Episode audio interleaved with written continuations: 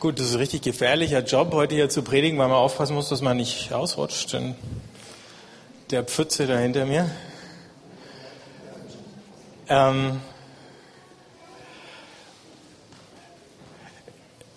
wir wollen heute an dem Sonntag eine neue Predigtreihe anfangen. Die geht jetzt noch ein paar Wochen bis so zu den Sommerferien. Und das dreht sich um zwei Punkte, die eigentlich ganz eng miteinander zusammenhängen. Das eine ist, ähm, es ist ja noch die Zeit nach Pfingsten und wir wollen der Frage nach dem Heiligen Geist noch ein bisschen äh, länger nachgehen. Und das andere ist, wir haben beobachtet, und das kann wahrscheinlich jeder bei sich selber feststellen, ähm, wie wichtig das ist, dass wir uns immer wieder ermutigen lassen das können wir natürlich einerseits tun, indem wir uns gegenseitig ähm, dabei erwischen, wenn wir was Gutes oder Richtiges machen.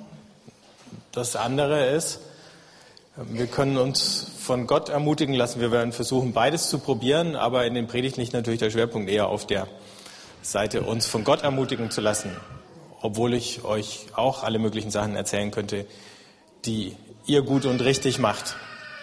Aber um es konkret zu machen, muss man es ja dann auch persönlich tun. Also gucken wir eher nochmal auf den Grund, ähm, fröhlich aus der Wäsche zu schauen. Und äh, wir wollen das tun heute, indem wir ein bisschen zurückblättern ins Alte Testament, denn auch da ist an manchen Stellen vom Heiligen Geist die Rede. Und das hier ist eine Schlüsselgeschichte, die sich im Neuen Testament dann auch nochmal wiederfindet. Ihr werdet es gleich erkennen, wenn ich es euch vorlese aus Joel 3 die ersten fünf Verse.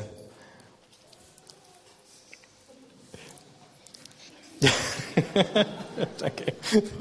Größe Pfütze ist da hinten. Hier, ich, mir geht's gut hier.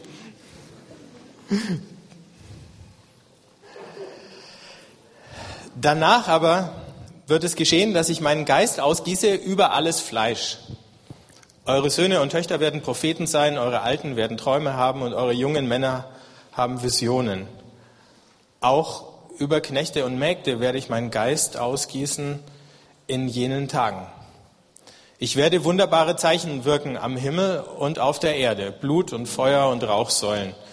Die Sonne wird sich in Finsternis verwandeln und der Mond in Blut, ehe der Tag des Herrn kommt.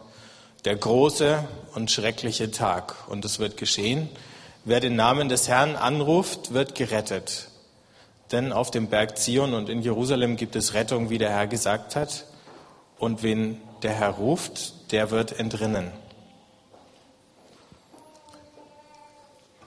Ich weiß nicht, wo bei euch der erste Punkt in diesem Text ist, wo ihr beim Hören oder beim Lesen stolpert und sagt, hops, da muss ich jetzt nochmal, hat er das wirklich so gesagt?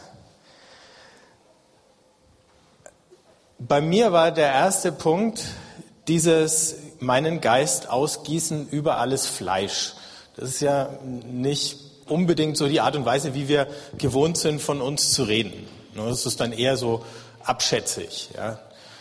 Also wenn jemand jemand anderen unangemessen anschaut, dann reden wir schon mal von Fleischbeschau, ja, oder von Titelseiten von bestimmten Magazinen oder so weiter. Und das ist dann was, das macht man nicht.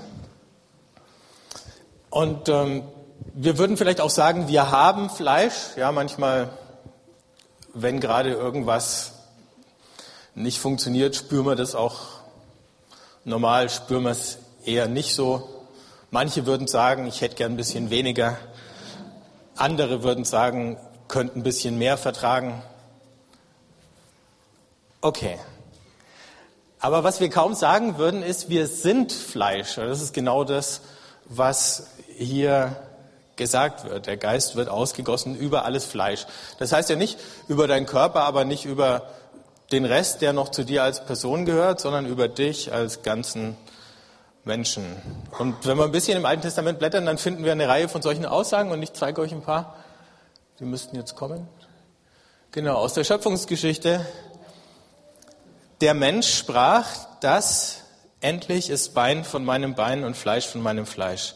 Frau soll sie heißen, denn vom Mann ist sie genommen. Und dann im nächsten Vers heißt, die beiden werden ein Fleisch sein. Ähm, Und bei ein Fleischsein ist, und das wissen wir ja alle, vor allem alle die, die im Ehekurs waren oder ähm, ein Traugespräch äh, miterlebt haben, da geht es ja um mehr als nur, dass da körperliche Berührungen oder, ja, ich gehe nicht in Einzelheiten, stattfinden. Ähm, ein paar Kapitel später in der Sintflutgeschichte am Anfang heißt, da sprach der Herr, mein Geist soll nicht für immer im Menschen bleiben, weil er auch Fleisch ist. Daher soll seine Lebenszeit, auf, äh, soll seine Lebenszeit 120 Jahre betragen.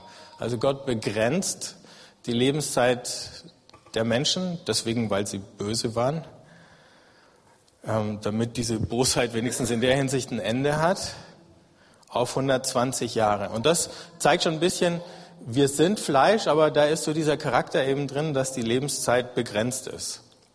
Und äh, zumindest in unserer physischen Entwicklung gibt es ja da so eine gewisse Aufwärtskurve, die erreicht irgendwann so einen Scheitelpunkt und ab da fangen wir an zu spüren, dass sich die Kurve langsam wieder äh, nach unten bewegt. Die Endlichkeit wirft also ihre Schatten weit voraus.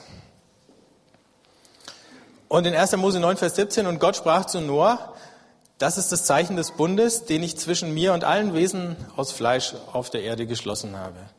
Es hat mich selber nochmal erstaunt, als ich es gelesen habe, dass er tatsächlich sagt, alle Wesen aus Fleisch, das sind ja dann noch mehr als nur die Menschen. Das heißt, Gott hat sogar einen Bund mit den Tieren geschlossen, die ja in der Sintflutgeschichte so übel unter die Räder gekommen sind, obwohl die Tiere ja da gar nichts dafür gekonnt hatten. Also, wir sind Fleisch. Um uns das nochmal ein bisschen vor Augen zu führen, jetzt brauchen wir die nächste Folie. Ähm, das bedeutet, dass wir Fleisch sind, bedeutet eine ganze Menge von Dingen und die sind jetzt alle nicht so, so super strahlend positiv, obwohl es natürlich schön ist, äh, einen Körper zu haben, obwohl das gut ist, dass wir Sinne haben, mit denen wir empfinden können und alles. Ähm, wenn wir hören, wir sind Fleisch, dann plötzlich erinnern wir uns an solche Dinge wie zum Beispiel, dass uns, dass wir als Wesen aus Fleisch anfällig sind für alles Mögliche, ja, Krankheiten, ähm, Infektionen und so weiter. Wir sind sterblich, das ist die nächste Geschichte, die damit rumkommt. Das hat ja diese Begrenzung der Lebenszeit schon mit sich gebracht. Wir sind unvollkommen. Die meisten von uns, wenn sie vor dem Spiegel stehen würden, vor allem wenn der Spiegel groß genug wäre und sich mal von oben bis unten äh, betrachten würden, die würden dann schnell sagen, wo die Unvollkommenheiten im Einzelnen so lauern. Da haben wir dann den Begriff Problemzone dafür erfunden. Also die, die meisten von uns haben ja zu ihrem eigenen Körper ein sehr realistisches Verhältnis. Ne? Wir brechen nicht in Jubelschreie aus, wenn wir uns im Spiegel sehen, aber wir kommen schon irgendwie Klar, mehr oder weniger, manchmal auch ein bisschen weniger, äh, je nachdem. Ähm, aber Fleisch kann auch irgendwann mal abgenutzt sein äh, oder ausgeleiert. Das, es ist gebrechlich und je älter wir werden, desto mehr spüren wir es. Ähm, und es fängt erst mit so kleinen Zipperlein an und dann kann es auch mal gravierender werden. Zum Glück kann man ja ein bisschen was tun, um sich gesund und fit zu halten. Das wollte ich damit also nicht sagen, dass das nicht möglich wäre oder so. Aber eben zu einer realistischen Perspektive vom Leben gehört es dazu.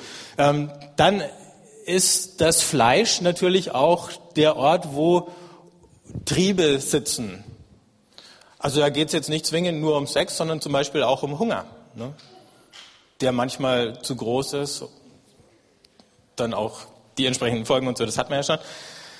Ähm, aber ne, Hormone, die ähm, alles Mögliche in unserem Leben steuern, die sitzen natürlich. Äh, das sind körperliche Vorgänge und Substanzen, die da entstehen und wieder abgebaut werden und so weiter. Das heißt, alles hat damit zu tun. Ähm, und wenn wir sagen, wir sind Fleisch, dann hat es auch damit zu tun, dass da Triebe sind, die wir manchmal äh, gut in den Griff kriegen und manchmal heftig dran zu knabbern haben. Ähm, als Wesen aus Fleisch sind wir unbeständig, das heißt, wir haben Höhen und Tiefen auch unserer Leistungsfähigkeit. Du kannst so eine Biorhythmuskurve angucken, so über den Tag verteilt. Ich habe äh, neulich mal so ein Ding gelesen. Da war dann genau erklärt in der Zeitung, was man zu welchem Zeitpunkt am besten machen würde, äh, weil da der Körper oder unser ganzes Befinden am besten darauf abgestellt ist. Ähm, und habe dann festgestellt, dass ich irgendwie das nicht immer hinkriege, die richtigen Dinge zum richtigen Zeitpunkt zu tun und dann damit leben muss, dass ich halt manchmal was machen muss zu einem Zeitpunkt, wo ich müde und schlapp und mich nicht im Vollbesitz meiner Kräfte fühle. Und dann ist unser Fleisch natürlich auch, also nicht nur anfällig, sondern verletzlich. Ups, haben wir das schon?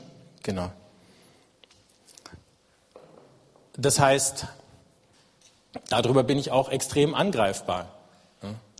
Andere Menschen, wenn sie mir schaden wollen, können mir physischen Schaden zufügen. Und dieser physische Schaden ist einfach nicht, ist nicht einfach nur physischer Schaden, sondern der frisst sich tief rein in mein Wesen. Und alle, die irgendeine Form von Trauma erlebt haben, werden das bestätigen können. Also all das bedeutet, wenn die Bibel sagt, wir sind Fleisch. Das brauchen wir den letzten Klick. Genau. Und auf dieses Fleisch, sagt jetzt der Prophet, auf dieses Fleisch gießt Gott seinen Geist aus. Und dann denkt mir, Mensch Gott, mh, hm, erstaunlich. Ne? Aber vom Neuen Testament her sollten wir uns gar nicht wundern, weil wir in Johannes 1 lesen, das Wort wurde Fleisch und wohnte unter uns. Also muss man sich auch nochmal geben, wie deftig die Sprache ist. Das Wort wurde Fleisch. Also hat nicht einfach nur, wie soll ich sagen, Fleisch angezogen oder so, sondern wurde Fleisch. Ne? Sozusagen bis in jede Faser hinein ist Gott Mensch geworden. Und teilt all das, was wir hier haben, verletzlich, sterblich, gut gebrechlich, so alt ist Jesus nicht geworden. Ich weiß nicht, ob er mal Zahnweh hatte oder so. Wahrscheinlich schon. Ne? Und teilt das alles. Und damit alleine ist es schon sozusagen von Gott in völlig anderes Licht gerückt. Und dann kommt jetzt noch diese Prophezeiung vom Joel dazu, dass Gott seinen Geist auf alles Fleisch ausgießt. Das ist dann von Vorgang her nochmal was anderes. Wir sind natürlich nicht Jesus, aber wir sind Wesen aus Fleisch, auf die Gottes Geist herabkommt. Und als Wesen aus Fleisch leben wir in der Welt, und das hat sich auch ähm, in diesen paar Versen, die ich vorgelesen habe, wieder gespiegelt, ähm, die irgendwie am Abgrund zu existieren scheinen. Jetzt können wir die nächste Folie haben. Ähm, und klick einfach mal die drei Stichwörter durch. Also wir leben in der Welt, wo wir alle möglichen Krisen haben. Wir leben in der Welt, wo wir manchmal das Gefühl haben, dass eher Chaos regiert und wir leben in der Welt, wo wir auf die unterschiedlichsten Arten und Weisen bedroht sind. Und manchmal scheinen sich Krisen, Chaos und Bedrohungen zuzuspitzen und zu anderen Zeiten lassen sie wieder nach. Hier Joel redet von so einer Zeit, in der sich zuspitzt. Ähm, in dem ganzen Buch Joel ist es ein bisschen doppeldeutig. Der redet einerseits von einer konkreten Krise, ähm, nämlich einer Heuschreckenplage, und andererseits scheint er hinter dieser Krise so die letzte Zuspitzung der Weltgeschichte ähm, zu sehen, in der Gott die Welt dann endgültig vor dem Chaos rettet, aber bis dahin nimmt das Chaos nochmal drastische Formen an. Und all das wird im Neuen Testament wieder aufgegriffen, aber dann unter so einen Gesichtspunkt der Hoffnung gestellt und sagen, ja, es gibt diese Zuspitzung, ja, es gibt diese Bedrängnis und so, aber all das sind Geburtswehen, in denen wir leben, wo plötzlich mitten in dieser alten Welt, von der wir das Gefühl haben, sie steht von Tag zu Tag noch ein Schrittchen näher am Abgrund, ähm, plötzlich Gott aus diesem alten irgendwas ganz Neues schafft. Wir wissen noch nicht genau, was es ist, aber genau, da ist es schon. Falls jemand von euch das Jammertal sucht, ich habe es gefunden. Es ist an der Eisenstraße zwischen Buckenhof und Dormitz, also wenn ihr mal mit dem Fahrrad rausfahren wollt. Wenn es euch mal wirklich schlecht geht und ihr wollt im Jammertal spazieren gehen, dann findet ihr irgendwann rechts dieses Schild. Nicht jeder empfindet sein persönliches Leben als Jammertal, aber wir müssen einfach mal zur Kenntnis nehmen, es gibt eine ganze Menge Menschen, deren Alltag ist extrem schwierig. Gestern in den Nachrichten hieß es, die Zahl der Leute, die hungern, ist so hoch wie noch nie. Über eine Milliarde Menschen. Also ich meine, eine Milliarde kann man sich schon kaum vorstellen. Ne? Aber über eine Milliarde Menschen hungern. Wir können das nicht von heute auf morgen ändern. Es ist aber auch nicht so, dass wir gar nichts tun können. Aber einfach nur mal, um die Perspektive klar zu kriegen, uns geht's äußerlich gesehen wenigstens relativ gut. Und trotzdem bedeutet es das nicht, dass die Welt an sich ein guter Ort ist für die Mehrheit der Menschen, die da leben. Also, aber mitten in diesem alten, chaotisch, kaputt, wie es erscheinen mag, wird plötzlich was Neues lebendig. Der Joel hat eigentlich damit gerechnet, dass das erst ganz am Ende passieren würde. Aber im Neuen Testament sehen wir, wie Gott den Zeitplan verändert hat. Und nicht nur ist mitten in dem Alten plötzlich Jesus von den Toten auferweckt worden und sozusagen der, der Erstgeborene der neuen Schöpfung, wie Paulus sagt, sondern dann werden auch so Zeichen dieser neuen Schöpfung an uns sichtbar, so wie sie an Jesus vor seiner Auferstehung schon sichtbar waren, als er durchs Land gezogen ist und das Evangelium gepredigt und das Reich Gottes demonstriert hat mit dem, was er getan hat. Und genau das Gleiche kann, darf, soll mit uns passieren. Das Alte wird nach wie vor noch da sein. Das wird möglicherweise bis zum letzten Moment den Eindruck erwecken, als hätte es überhaupt keine Absicht wegzugehen. So wie wahrscheinlich die Mullahs im Iran im Augenblick versuchen, bis zum letzten Moment den Eindruck zu erwecken, dass sie nicht weggehen. Wir wissen nicht, wie es ausgeht. Aber es kann sein, dass es ähnlich läuft wie in einigen anderen Staaten, dass plötzlich und schneller als man denkt, so ein Diktator oder so ein Regime auf einmal kippt. Und möglicherweise wird es in dieser Welt ganz genauso sein.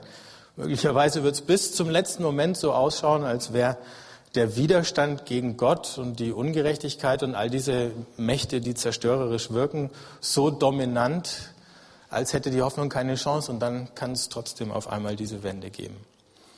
Und trotzdem ist es so, und vielleicht sieht ja auch da der Vergleich zum Iran, ähm, dass sich überall schon was Neues regt. Und deswegen auch schon klar ist, die Zeit des Alten ist eigentlich abgelaufen. Und ich glaube, das ist das, was wir hier rausnehmen können. Nicht, dass sich die globalen Verhältnisse von jetzt auf gleich ändern. Vielleicht ändern sie sich nicht mal allmählich in einer Art und Weise, die wir wirklich registrieren würden. Aber es wird immer mehr so kleine Inseln von Hoffnung geben, von Einzelnen Leuten, und zwar von einzelnen total normalen Leuten. Denn wenn wir uns das hier anschauen, von wem der Joel da redet, dann sagt er eben alles Fleisch. Also nicht die, ne, der hat sozusagen die, eher so die Perspektive von unten und sagt, es braucht gar nicht die intelligentesten Leute, es braucht nicht die einflussreichsten Leute, es braucht nicht die, die am besten reden können, es braucht nicht die begabtesten Typen, die einzige Qualifikation, die du mitbringen musst, ist Fleisch. So, jetzt schau dich nochmal an. Stell dich vor den Spiegel und wenn du nicht nichts siehst, in dem Fall wärst du ein Geist, aber wir glauben nicht an Geister. Und wenn der Spiegeltest geklappt hat, dann bist du qualifiziert. Und der Joel geht da noch ein bisschen ins Detail und sagt also, ähm, nur damit wir uns hier nicht missverstehen, ne? es geht hier um Frauen und Männer. Also Geschlecht qualifiziert oder disqualifiziert dich nicht. Frauen wie Männer gleichermaßen. Es geht um Junge und Alte. Kennen wir vom Propheten Jeremia.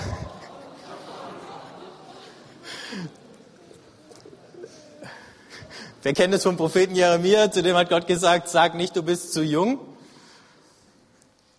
Und umgekehrt gilt dasselbe, sag nicht, du bist zu alt. Geh nicht geistlich in Ruhestand sozusagen äh, vor deiner Zeit. Und die Zeit ist dann beendet, wenn Gott sie beendet und nicht, wenn wir sie für beendet erklären. Ähm, aber wir haben immer wieder Möglichkeiten, uns da sozusagen auszuzählen und zu sagen, na ja, okay, die anderen, aber doch nicht ich. Es gilt dann auch für Vorgesetzte und Untergebene, also Chefs und äh, Mitarbeiter. Wir trauen Gott immer eher zu, dass er eben durch die Mächtigen, die in einer bestimmten Position sind, irgendwas macht. Aber Gott in seiner Souveränität hat sich entschlossen, sich nicht an solche Ordnungen wie menschliche Hierarchien zu halten, ob das jetzt Firmenhierarchien, politische Hierarchien oder kirchliche Hierarchien sind. Es interessiert ihn nicht so furchtbar. Was sagt er jetzt von all diesen verschiedenen Leuten, Männern und Frauen, Alten und Jungen, menschlich gesehen oben und unten? Aus Gottes Sicht entweder immer gleich weit unten, weil der Abstand so groß ist, oder weil er seinen Geist auf alles Fleisch ausgießt, gleich weit oben. Er sagt, ähm, er redet von Träumen und Visionen. Moment, ich bleibe nochmal schnell zurück hier. Ich lese es euch nochmal vor. Eure Söhne und Töchter werden Propheten sein, eure Alten werden Träume haben und eure jungen Männer haben Visionen. Also die Alten eher Träume, die Jungen Visionen. Ich weiß nicht, ob das jetzt eine strikte Trennung ist oder ob es auch erlaubt ist, dass Junge träumen und alte Visionen haben. Ich gehe mal fast davon aus, dass es so ist. Ähm, dass es nur mal diese ganze Spannbreite beschreibt. So, und jetzt sitzt ihr alle da und sagt, oh, meine letzte Vision war schon eine Weile her. Weiß nicht, wann der letzte Traum war, von dem ihr das Gefühl hatte, der lag nicht, von einem lag nicht an einem überfüllten Magen oder irgendwie zu viel Bier oder was, äh, sondern ein Traum, wo Gott geredet hat. Wo, wo ist es hingekommen? Ich denke auch gar nicht, dass der Joel meint, jede Nacht ein Traum und jeden Tag eine neue Prophetie oder jeden Sonntag wenigstens eine neue. Ähm, aber wenigstens das, dass zu den unterschiedlichsten Zeitpunkten, vielleicht auch zu denen, wo wir überhaupt nicht damit rechnen, Gott auf einmal spricht durch einen Traum oder spricht durch eine Vision. Manchmal sind es ja vielleicht nur kleine Visionen oder kleine Träume. Ähm, nicht jeder dieser Träume oder Visionen wird irgendwie weltbewegend sein. Nicht jeder wird den Kurs einer ganzen Nation plötzlich korrigieren oder verändern oder so. Aber es sind vielleicht kleine, aber der andere Punkt ist, es sind auf einmal viele. Also es gibt nicht mehr den einen Propheten, der allen anderen erklären muss, äh, wo es hingeht. Und auch das war ja eine Erwartung, die die Propheten für diesen neuen Bund hatten, die gesagt haben, dann muss einer nicht den anderen mehr sagen, erkenne den Herrn, sagte Jeremia, sondern sie alle werden mich erkennen. Und das ist, was der Joel hier beschreibt. Leute, jeder Einzelne hat so einen Zugang zu Gott, dass ihm von selber die Augen aufgehen. Nicht, dass er dann mit dem anderen nicht mehr reden müsste und dass er von dem anderen nichts mehr lernen könnte, aber dass jeder ähm, nicht nur darauf angewiesen ist, dass ihm jemand anders irgendwas steckt. Wir reden ja manchmal davon, dass man, das ist in der Zeitung jetzt auch oft gewesen, man könnte Krisen herbeireden. Ne? Also wenn man nur lang genug drüber redet, dann glauben alle, dass es schlimm ist. Noch ein bisschen leichter, also oder richtig einfach ist es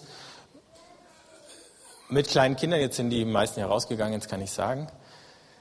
Ähm, eine der ersten Sachen, die ich gelernt habe, da hatten wir noch gar keine Kinder von Nachbarn, die im gleichen Haus gewohnt haben und einen Sohn hatten, der anderthalb ist. Der ist hingefallen und ich wollte fragen, tut's noch weh? Und dann haben mir die Eltern gesagt, nein, du fragst nicht, tut's noch weh, sondern du fragst, ist schon wieder gut. Ja, weil wenn du fragst, tut's noch weh, sagt er ja und fängt an zu weinen. Und wenn du fragst, ist schon wieder gut, dann denkt er nach und äh, du hast bessere Chancen, nicht hundertprozentige, aber bessere Chancen, dass er sagt, ja, es geht eigentlich schon wieder. Und dann spielt er fröhlich weiter. Hat also für alle Eltern heißer Tipp, funktioniert. Man kann natürlich auch ein Kind so lange bemitleiden, bis es völlig grundlos anfängt zu heulen, nur weil wir es bemitleiden, weil die, ne, das Mitleid allein suggeriert, ich hätte Grund, traurig zu sein. Und irgendwann ist man dann halt auch traurig. Man weiß zwar nicht warum, aber das Gefühl ist nicht destotrotz da. Und so ähnlich kann es wahrscheinlich auch ein ganzen Gruppen und Gemeinschaften von Leuten entstehen. Ne? Je länger wir negativ denken und reden, desto mehr drehen wir uns rein. Und dann wird aus der Krise in den Köpfen irgendwann halt auch eine tatsächliche Krise, weil jeder darauf reagiert. Und jetzt ist die Frage, kann man Hoffnung auch herbeireden? Und ich glaube, das ist ein bisschen das, was der Joel hier im Sinn hat dass da ganz viele Leute sind, die, weil wenn es geht, Krisen herbeizureden, dann müsste das eigentlich auch gehen, Hoffnung herbeizureden. Und jetzt nicht grundlos, ähm, nicht einfach aus uns selber, das ist nicht einfach nur positives Denken, sondern dazu gibt uns Gott seinen Geist, dass wir anfangen können, Hoffnung herbeizureden.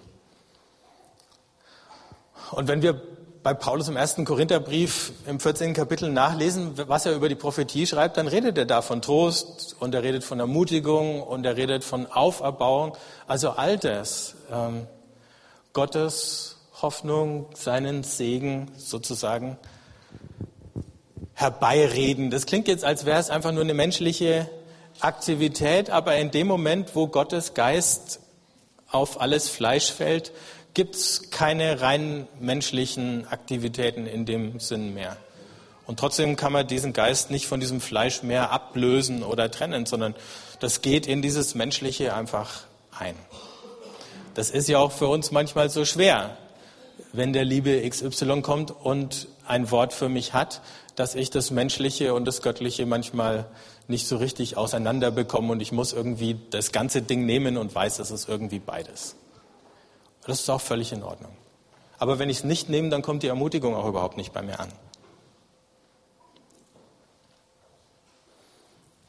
Ich bin am Freitagabend eingeladen gewesen ähm, von einer Gruppe von Leuten, die in Pforzheim so eine Serie von, ähm, äh, wie soll ich sagen, ein Forum, äh, so eine Plattform, wo sie ein paar Freunde und Bekannte einladen, um über irgendwelche Themen, die mit Glauben zu tun haben, ins Gespräch zu kommen.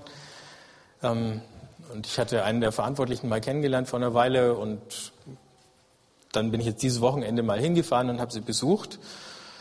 Und da ist mit mir sowas passiert, wo ich gemerkt habe, ohne dass sie es wussten, haben sie mich total ermutigt. Ich, man fährt da ungefähr Freitagnachmittag sowieso drei Stunden hin und während ich da unterwegs war, sind mir ein paar Dinge im Kopf rumgegangen, ein paar Sachen haben mir Sorgen gemacht. Und äh, dann kam ich da an und saß da und äh, die hatten den Raum wunderschön hergerichtet und hatten eine kleine Band, nur eine Kombo von drei Leuten.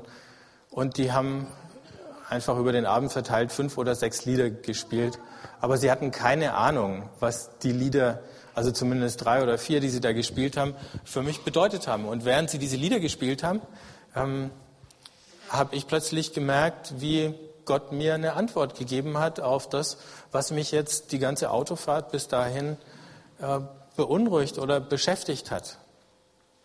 Und ich glaube, manchmal kann das so natürlich laufen. Wir merken das vielleicht gar nicht. Die wussten natürlich nicht, was die Lieder für mich bedeuten. Wie hätten sie es auch sollen? Ähm, aber ich bin aus diesem Abend rausgegangen und habe mich irgendwie beschenkt gefühlt, weil ich gemerkt habe, Gott weiß genau, was mit mir los ist und er ist nicht weit weg, sondern er antwortet in dem Moment, wo ich es brauche. Das heißt, für uns, wir brauchen Gott nicht zu begrenzen. Ich weiß nicht, ob euch das auch manchmal so geht, dass ihr das Gefühl habt, heute kann Gott nichts durch mich machen, ich bin zu müde. Ne? Da gehe ich erst gar nicht in den Hauskreis oder in den Gottesdienst oder so, ähm, weil Gott kann heute eh nichts machen, müde wie ich bin. Oder Gott kann mich heute nicht gebrauchen, weil ich hatte vorhin eine Auseinandersetzung und ich bin noch aufgewühlt davon. So ist es halt. Wir sind Fleisch, ja. Das Adrenalin, wenn es mal da ist, dauert eine Weile, bis es wieder weggeht. Der Ärger auch. Aber kann Gott deswegen nichts durch mich machen, nur weil ich mich heute geärgert habe? Kann Gott mich nicht gebrauchen, bloß weil ich müde bin? Wenn wir das ernst nehmen, was der Joel da sagt, dann gibt es solche Ausreden oder solche Entschuldigungen nicht. Also es geht ja nicht um, gehe ich in den Hauskreis oder gehe ich in den Gottesdienst, sondern bin ich in jedem Moment meines Lebens offen dafür, zu sagen, Gott, äh, nicht nur du kannst durch jemand anders zu mir reden, sondern umgekehrt, du kannst vielleicht mich auch gebrauchen, um den anderen zu ermutigen, um ihn aufzubauen, um ihm irgendwas mitzuteilen, was ihn stärkt und was ihnen hilft. Und die Tatsache, dass wir Fleisch sind, bedeutet, es funktioniert auch dann, wenn ich völlig platt bin. Es funktioniert auch dann, wenn ich keinen guten Tag hatte. Es funktioniert selbst dann, wenn ich irgendwas getan habe, mit dem ich andere verletzt habe und mich schuldig gemacht habe. Selbst dann ist es natürlich gut, es in Ordnung zu bringen, aber selbst dann kann ich nicht einfach nur sagen, jetzt hat Gott keine Chance mehr. Paulus sagt dann im zweiten Korintherbrief, wir haben diesen Schatz in irdenen Gefäßen oder tönernen Gefäßen. Jetzt das Bild ist fast noch ein bisschen drastischer als äh, das mit dem Fleisch aber meint natürlich genau dasselbe. Eigentlich sind wir Staub. Irgendwann zerfällt ein Mensch auch wieder zu Staub. Im Augenblick hält der Staub noch zusammen. Und solange er noch zusammenhält, füllt Gott da etwas hinein. Und die Tatsache, dass dieses Gefäß aus Staub ist, nimmt der Kostbarkeit des Inhalts kein Stückchen weg.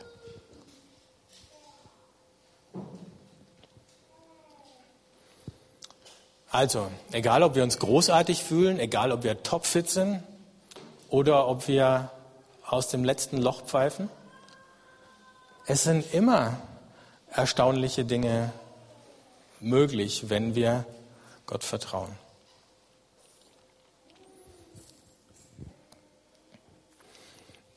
Jesus war sozusagen als Person der Ort, wo Himmel und Erde an einem Punkt zusammengetroffen sind. Oh ja, Entschuldigung. Das wollte ich die ganze Zeit sagen.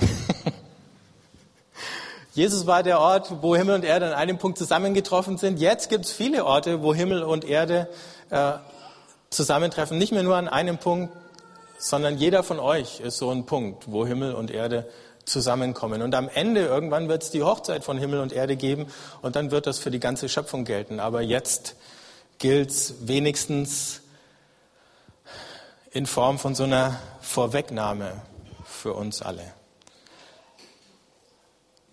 Und oft genug, glaube ich, vergessen wir es einfach in der Hektik vom Alltag, dass das eigentlich die Perspektive ist, die Gott für unser Leben hat. Dass das eigentlich eine Tür ist oder eine Möglichkeit, die offen steht seit Pfingsten. Ähm, wir müssen jetzt nicht einfach nochmal darauf warten, dass irgendein Event eintritt, der das auslöst, sondern das ist eine Möglichkeit, die die ganze Zeit besteht. Gleichzeitig können wir es nicht zwingen, weil es ist eben der Geist, der nicht in irgendeine Methode umsetzbar ist. Das Einzige, was wir sagen können, ist, Gott, wenn es so ist, dass ich, Fleisch wie ich bin, der Landeplatz äh, für deinen Geist ist, der Ort, wo du wirken möchtest, dann tu das doch bitte. Und deswegen möchte ich euch einladen, einfach mit mir zusammen darum zu beten. Also wenn ihr Lust habt, könnt ihr aufstehen.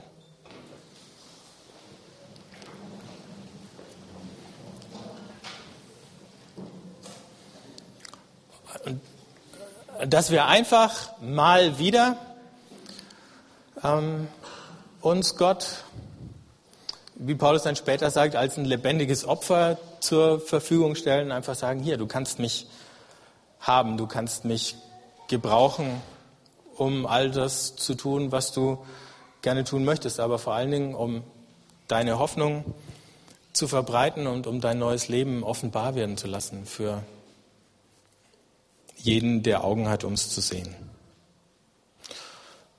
Vielleicht lassen wir einfach einen Augenblick Stille, solange also so viel Stille wie geht. Hm. Schließt ruhig die Augen oder versucht mal ein bisschen einfach entspannt zu stehen, zu warten. Wenn ihr wollt, könnt ihr die Hände ausstrecken oder aufhalten. Und dann lasst uns Gott einfach ein paar Augenblicke Zeit geben. Vater im Himmel, manchmal mit mehr, manchmal mit weniger Begeisterung nehmen wir das zur Kenntnis, dass wir Fleisch sind, Grenzen haben, endlich sind, vergänglich. Aber heute haben wir gehört, was deine Verheißung für alles Fleisch ist. Und dieser Verheißung wollen wir Glauben schenken. Und sie nicht nur hören, sondern erleben, wie das Wirklichkeit wird. Dass dein Geist auf alles Fleisch ausgegossen ist. Ich danke dir, dass wenn wir zurückschauen in unsere eigene Lebensgeschichte und wenn wir zurückschauen in die Geschichte der Christenheit, dass wir sehen, wie dieser Strom des Geistes schon die ganze Zeit ausgegossen wird. Und dass wir da selber hineintreten können.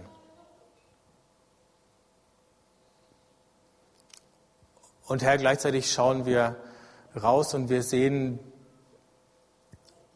Not, Krisen, Gefahren und haben das Gefühl, dass wir nichts anzubieten haben. Und da hören wir deine Verheißung, dass wir doch was anzubieten haben. Und dass du es uns anbietest, dein Geist als Quelle der Hoffnung, als Quelle von neuem Leben. In einem Leben,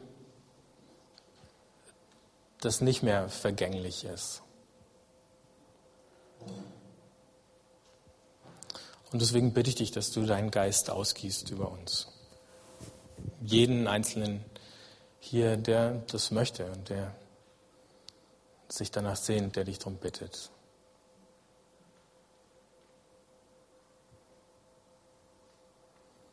Und lass uns so durchdrungen und erfüllt sein, wie es nur irgendwie geht. Und lass diesen Strom auch nicht abreißen.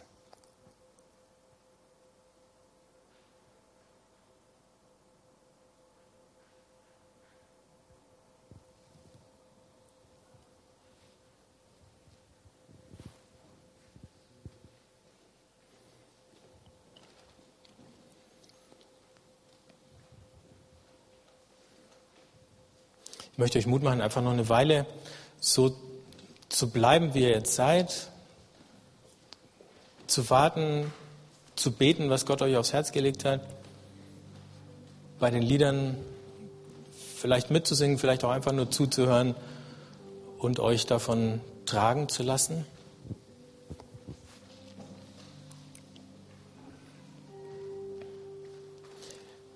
Wir haben aber auch noch ein paar Leute, die sind ähm, heute da, um für euch oder mit euch zu beten. Und wenn ihr mal rauskommt, da wo ihr gerade sitzt vom Gebetsteam, genau, vielleicht rechts und links an der Seite, einfach nur damit man euch leichter findet, weil hinten stehen unterschiedliche Leute, genau.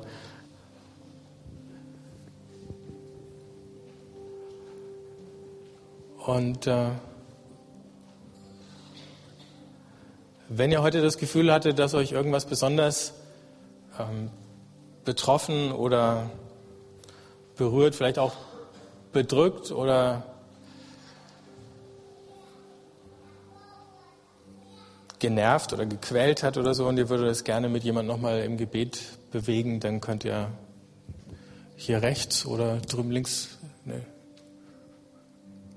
genau, da ist die Christa könnt ihr noch rübergehen und alle anderen lade ich einfach ein, noch ein bisschen auf Gott zu warten oder eben mit zu singen und zu beten.